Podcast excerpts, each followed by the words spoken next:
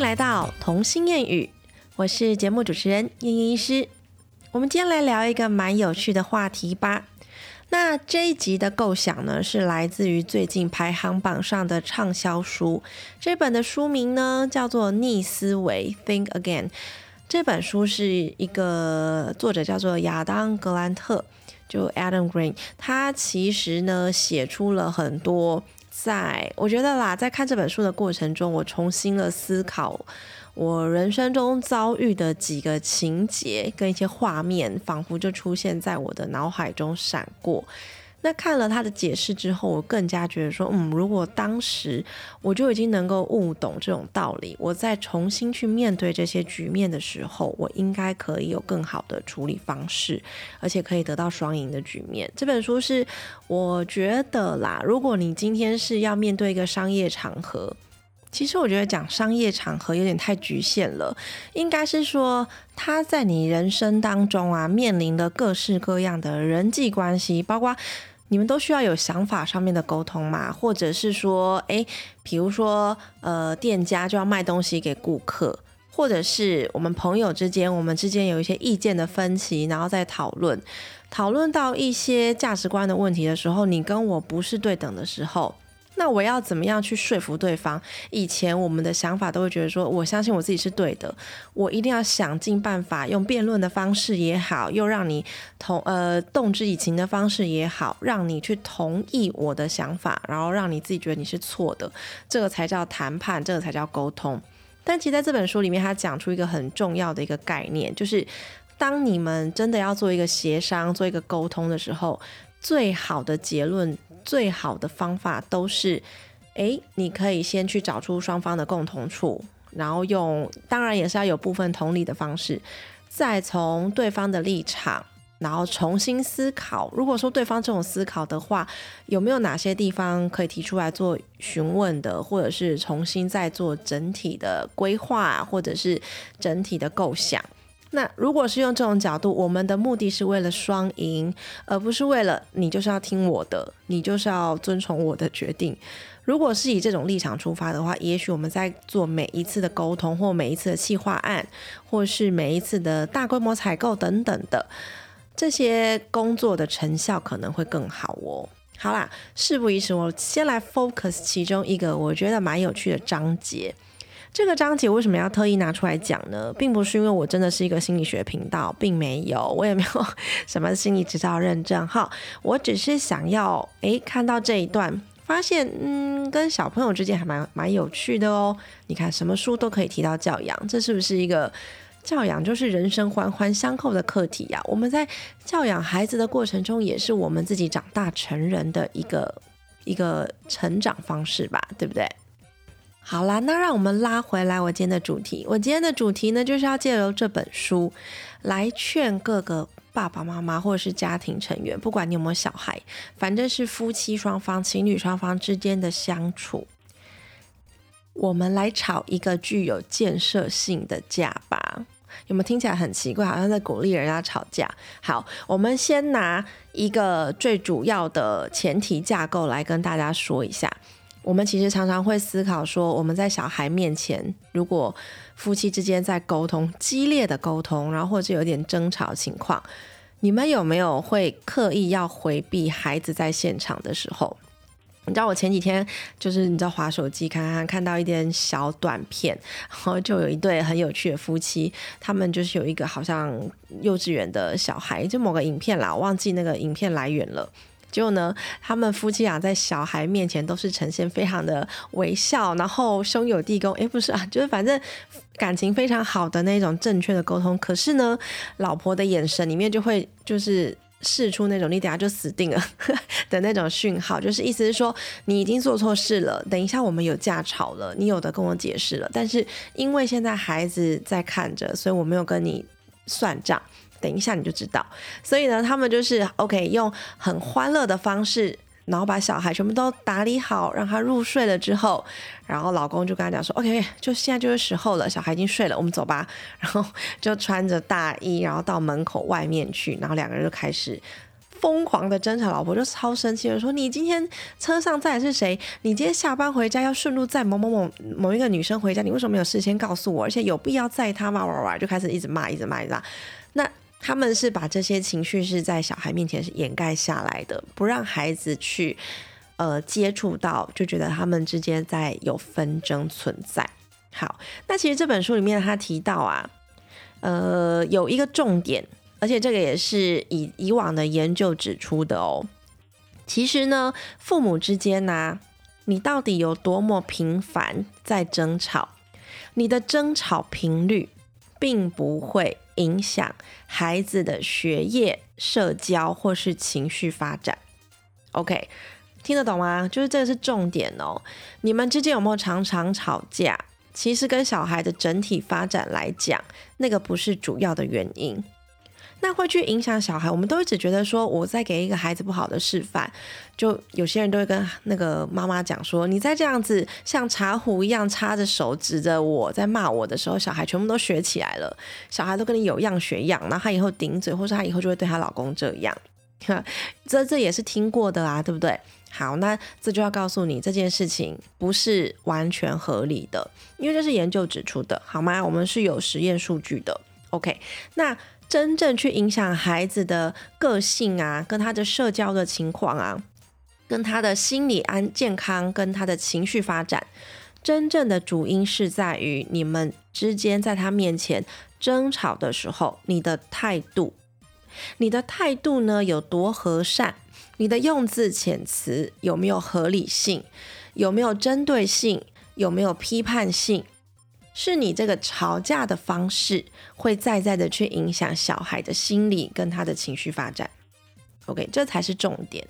所以并不是说两个人就是一整天都在吵架，这种对小孩就是不好。如果你们是非常有建设性，然后每次吵完都可以为双方达到一个新的共同点，然后创造出一个新的家规或者是一个新的家庭形式的话，其实这个就是一个有建设性而且有意义的吵架。甚至你还可以在无形之中教会小孩说，你要怎么捍卫自己的主权，跟你要怎么去跟。任何一个别人，除了自己以外的任何一个别人，去好好的沟通一件事情，改善一个状况，或者是进行一个计划，这其实也是在教他怎么沟通。那当然，这个很还蛮能理解的嘛，对不对？如果你跟，比如说我跟我先生讲话，都一直是呃颐指气使啊，然后骂说你是猪啊或什么的。其实你想想看哦，你们在争吵的时候，一定是有一件事情，那件事情让你们不开心嘛，双方的做法不满意嘛。可是你没有去针对那件事情，然后你用情绪性的字眼去说你是猪啊，或者是你怎么笨啊，然后之类的，你怎么就不能体贴我啊？这种争吵的结果，不但没有办法让对方去真正的知道你需要的是什么，而且还会引起，就是诱发对方更大的情绪。进而造成进一步一些人身攻击的争吵，那这些就是伤害啦，对彼此来说就不是那么重要了，对不对？这样还蛮合理的，对吧？好，那其实呢，如果夫妻之间呢，你们是常常那些争吵是具有建设性的，像我刚才讲的，你可以很生气，你没错，你可以很生气，你可以直接在争吵过程中跟对方讲说，老公，我今天对于你。这样的一个决策，我感到非常的不开心，因为我觉得你没有尊重到我。诶，这其实是一个陈述自己的想法跟情绪嘛。那小孩如果在旁边听，他就会觉得说：诶，第一个对对方要尊重，第二个。我如果感到心里不好、不舒适的时候，我一定要适时的表达出来，让你知道，而不是我在那边气气气气气个半死。然后你怎么还不能够理解我在想什么？你怎么还不主动猜测我的心意？这边等人家猜半天，你不如自己合理的讲出来。而且你要能够说出你现在生气或觉得委屈的原因是什么？你你觉得被不尊重的原因是什么？如果你这样子表达给你的小孩看，那当然你的小孩就诶，在这一方面表达自己的想法能力架构上就会慢慢的形成。好，所以回归过来呢，我们是可以有吵架的，但是这个吵架必须要具有所谓的建设性，就是对双方之间的关系跟这一次的冲突处理都是要具有正向的意义，不能有一方总是受伤，然后另外一方得势。可是问题是这样，实际根本没有去解决到那个点。OK，那所谓的具建设性的冲突呢，它其实是可以让小孩在小学阶段的时候就开始对自己的情绪有理解，然后能够呃更能。甚至可以去同理对方，发展成对同才的同理心，对其他别人的同理心。相对之下呢，他也会在心理层次的健康程度，形成一个相对有安全感的一个自我主观意识。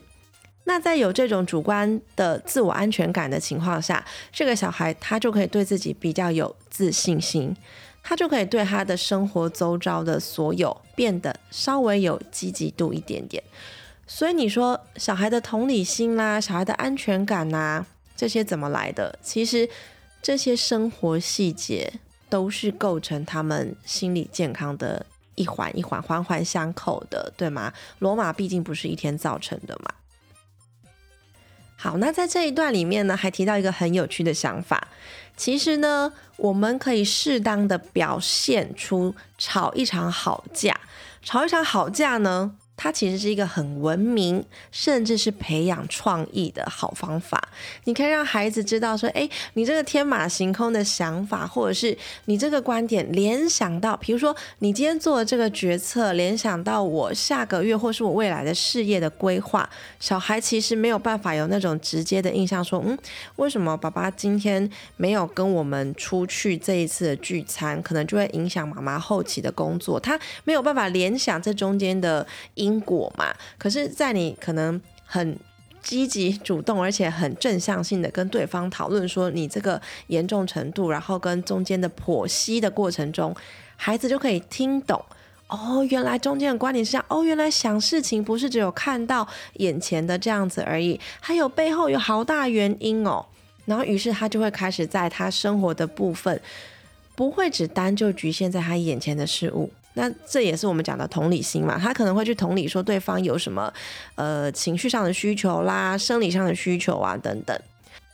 在这本书里面，他还有引用到一个心理学家叫做 Robert Albert，就是呃罗伯特亚伯特 Robert Albert。OK，他有里呃有一句我觉得写的非常美好的名言，他就说：长大后具有创意的人。是来自一个绝非和谐，而是带着动荡的家庭，很有趣吧？如果你一直试图要。呃，非常卖力的去隐瞒你们之间有意见不合，或者是都不去消弭，不去真的冷静下来处理这个观点，然后之后会形成一个隐形的伤痕。这个伤痕呢，让孩子觉得我表面上是在一个很和谐的家庭，可是实际上总感觉有一个未爆弹在那里。常常你那个隐形的伤痕呐，会在发生别的事情的时候，你一定会联想到那个伤痕，所以这个就会。新仇旧恨的情感带在里面，当下你们在吵架的时候，往往是翻旧账，所以翻旧账的情况下呢，会让你们这次的伤痕是更加重的。根本实际上现在在吵的这件事情，应该对你们彼此的伤害都没有这么大，可是却造成了非常难以预期的那种彼此的难过或是情绪。这个就是因为那个未爆弹没有去好好处理的原因。所以为什么？其实偶尔让孩子去体会到爸爸妈妈在成人的世界里面，也是会有这样子常常不顺心，然后需要一直不断的做沟通，然后去跟彼此做互动、去协调的，他们比较能够去学会人际关系怎么互动。好了，我来讲一下我前阵子发生了一个很感动的事情，这件事情让我觉得。有一点点感动跟骄傲，有我真的我觉得可以这样子说。好，那其实我要说，坦白说，我跟我先生呢，当然是很少吵架啦。没错，我就是在节目闪大家，我就是很少吵架，对不对？他毕竟是我的心灵导师，而且毕竟他就是呃年纪比我大，总是要包容我吧？没有啦，就是我们常常会有一些很冷静的语言沟通。而且我真的不夸张，我们两个常常会因为最近念到的文字，或者是文章，或者是书本，然后就坐在那边非常充满哲理的跟彼此分享。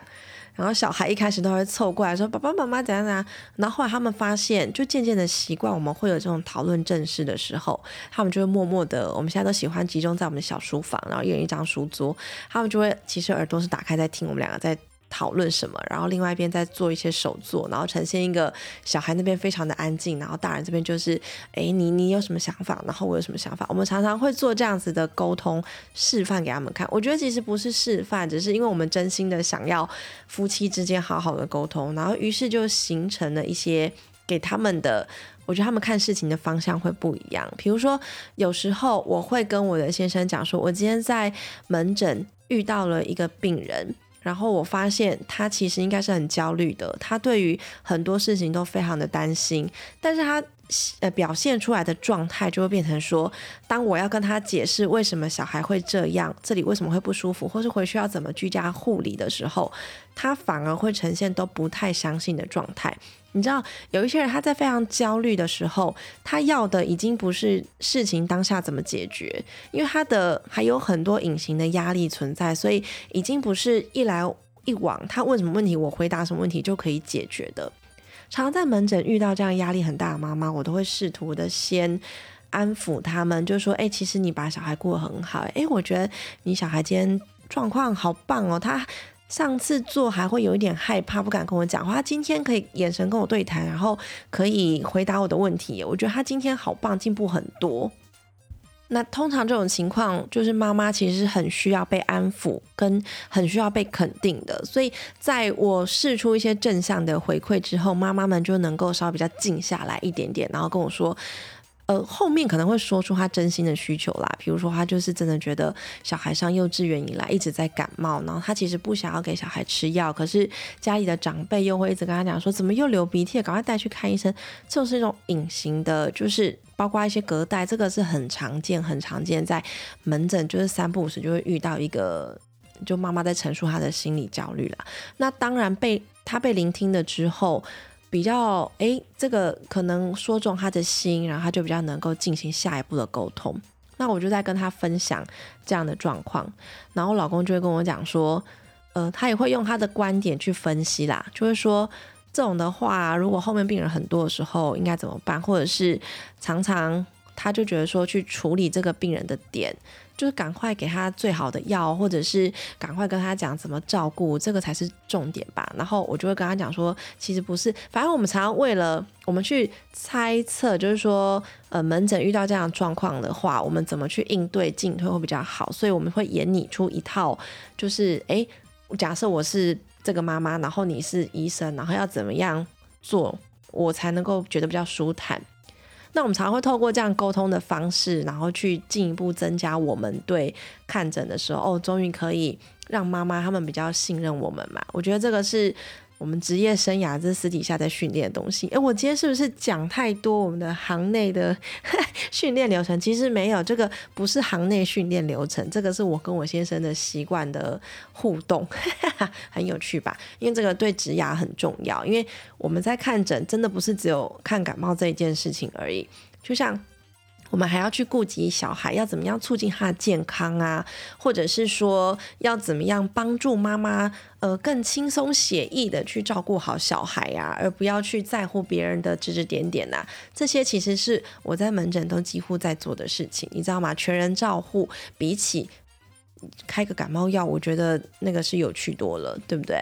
好啦，我真的扯远嘞，我好。那小孩在常常在看我们这样子盘演的过程中，他们就会习惯去做一些角色扮演，或者是换设身处地去用别人的方式思考，然后去改变自己的行为模式。好，我要回到我讲这个很感动的故事了。有一次啊，因为你知道我都会订餐嘛，我在订餐的过程中，有时候真的哈，就是。你餐厅商家他们可能要送餐，因为他们是外送嘛，那当然会搭上一些额外的意外，比如说呃天气不好，那突然间下雨，可能会突然间车变很多，那可能平常都固定在这个时间把餐点送出门，可是可能会遇到车祸啊，然后塞车啊，或者是雨天大家都全部车都涌出来的那一种，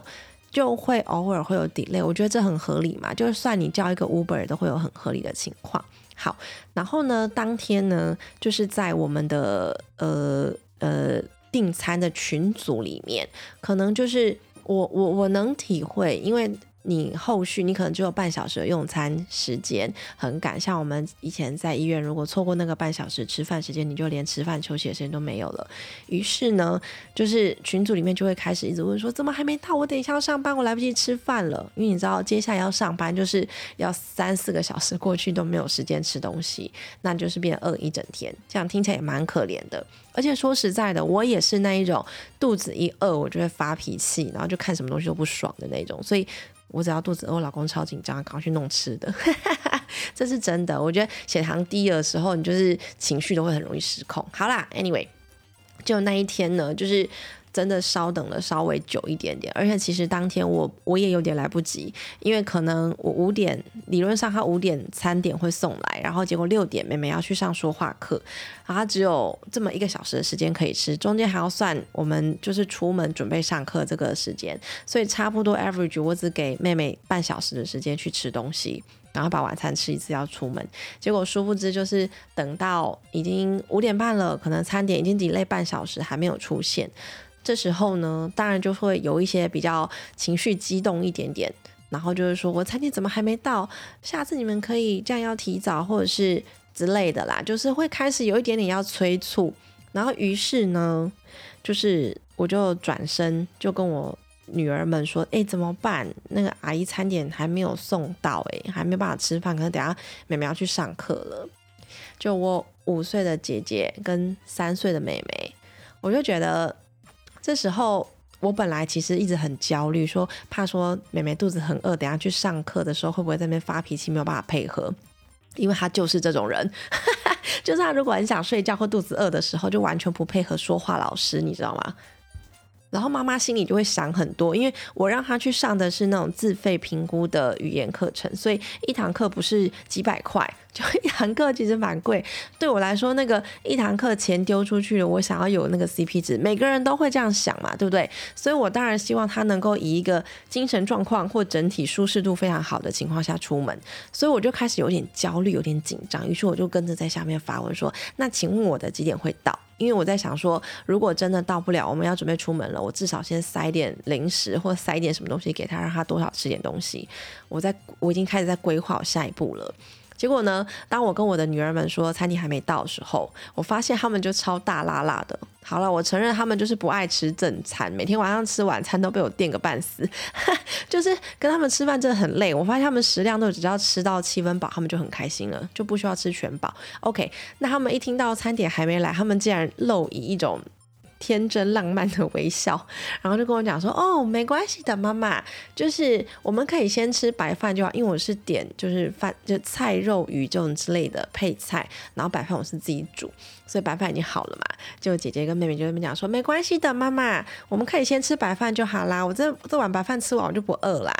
就。忘记是姐姐还是妹妹，就跟着就说：“哎，怎么还没来呀？”我本来以为他是不是要开始抱怨了。你想说，你知道小孩的抱怨真的也很难阻止他，因为他们讲的就是天真无邪啊。他们讲的有时候也没错，但可能会不好听。于是呢，姐姐就说出了，应该是姐姐啦，印象中，然后还就讲说：“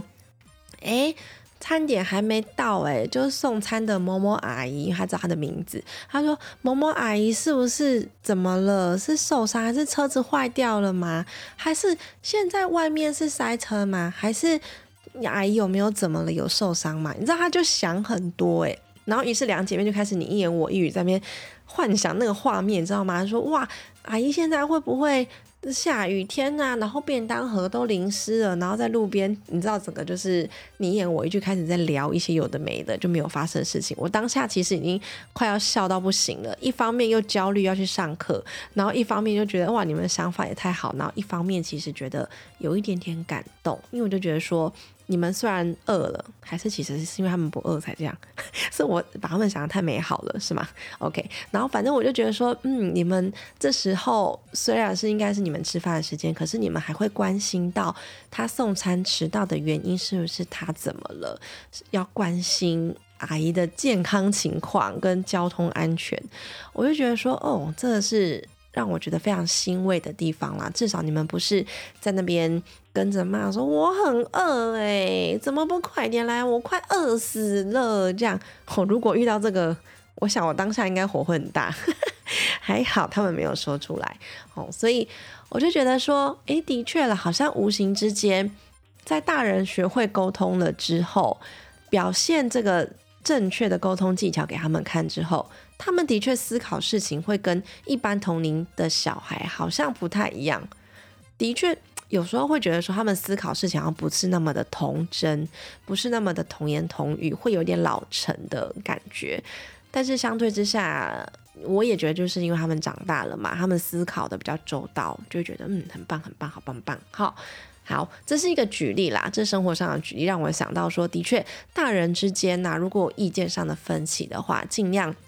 维持一个良性的沟通，而且就尽量展现给他们看，其实完全不会影响他们的心理的健康状态，所以大可放心，好吗？所以呢，夫妻们、爸妈们。你们不要老是委屈自己的意见，因为当你委屈、闷屈、憋在心里的时候，憋下来真的会生病而且你会觉得你对对方的爱会越来越少，然后就是感受不到对方怎么样，过去怎么爱你、怎么疼你的那个感受，点点滴滴全部都在消失殆尽。之后你就变成我干嘛跟你结婚？然后就觉得跟枕边人在一起很痛苦。你去上班好，你不要在家，我都快乐的很多，对吗？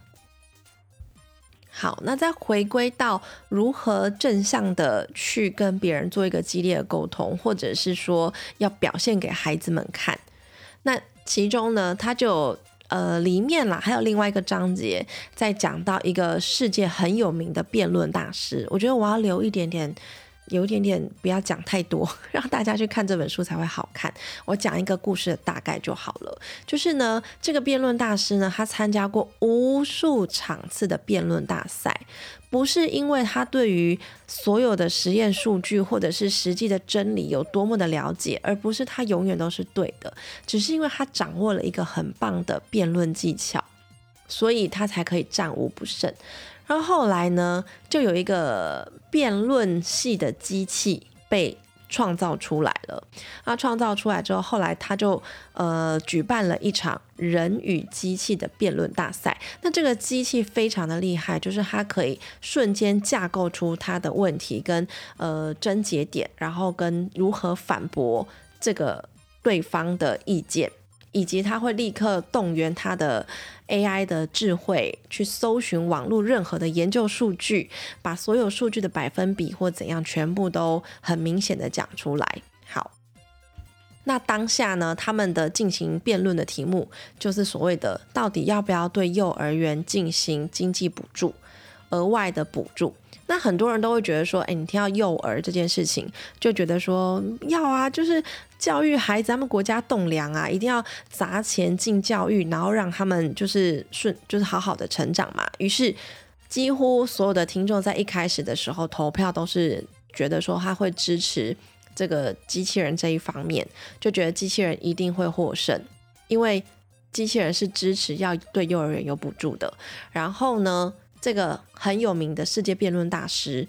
他是被选中要成反反方意见，就是他觉得对幼儿园不要有补助。那一般我们在辩论的时候，可能就会抓紧对方的一个小辫子，然后或者是直接就是提出他的某一些看法，据说为什么不对幼儿园有补助这件事情。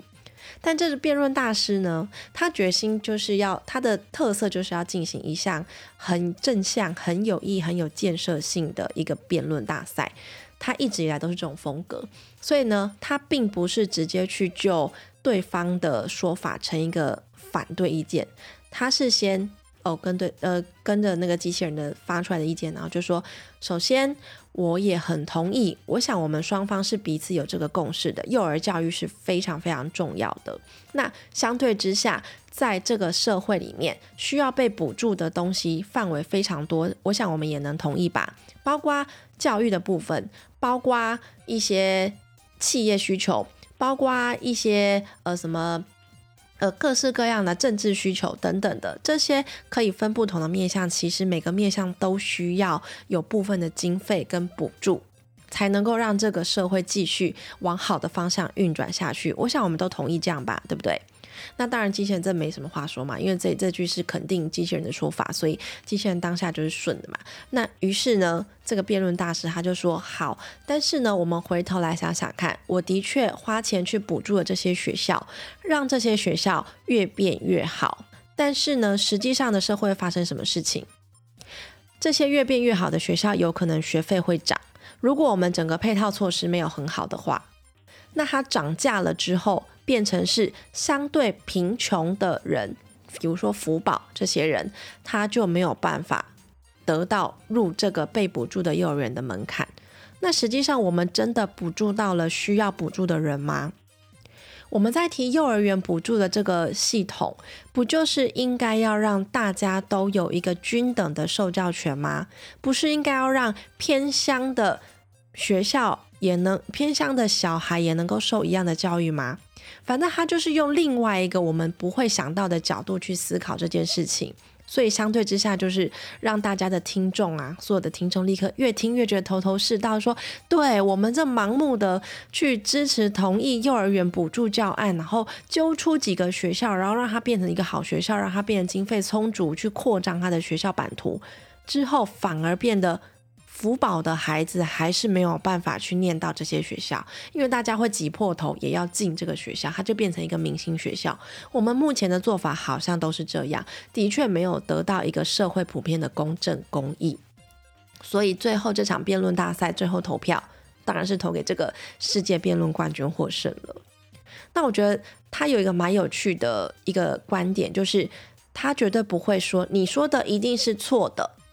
他反而是会。对我们都有同样立场，我们都是为了这个社会好，反而从别人的立场呢去想说，那如果照这样子做的话，会衍生出什么的缺点？这个缺点反而会衍生出后面更大的一块漏洞。我们去跟着对方，顺应对方的角度，然后再去思考，反而可以让对方去找到一个新的。哎，对耶，你这样说有道理，好吧？那我们再来研讨一个新的方案好了。所以他为什么每次都会赢辩论大赛？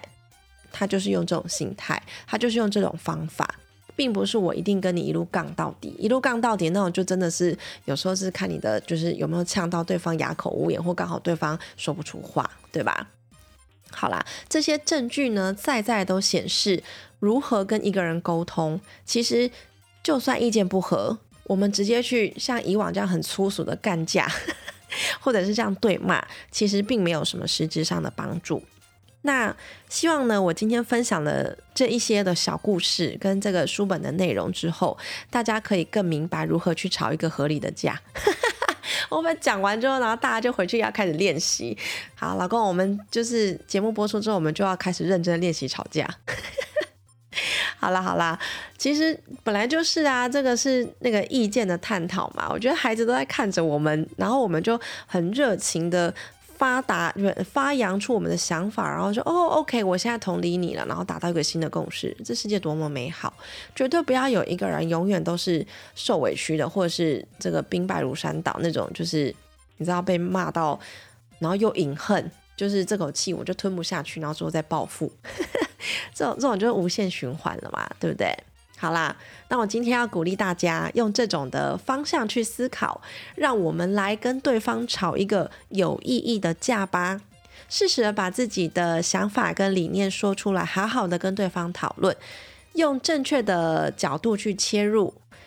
要用同理的心态，然后要去找双方的共同点，希望双方都可以制胜，而不是要两败俱伤，好吗？那祝福大家都可以勇敢的提出自己的意见，然后让孩子学会如何勇于争夺自己的呃主权，争夺自己的权利，好吗？好啦，我今天就啰嗦到这里了。这本真的是一本蛮好看的书，我有好几天就不小心看着看就超过十二点，怎么还不去睡觉？还是觉得很累。我推荐大家去借这本书来看哦。好啦，我今天就啰嗦到这里啦，那我们下次再见喽，谢谢你们的收听，拜拜。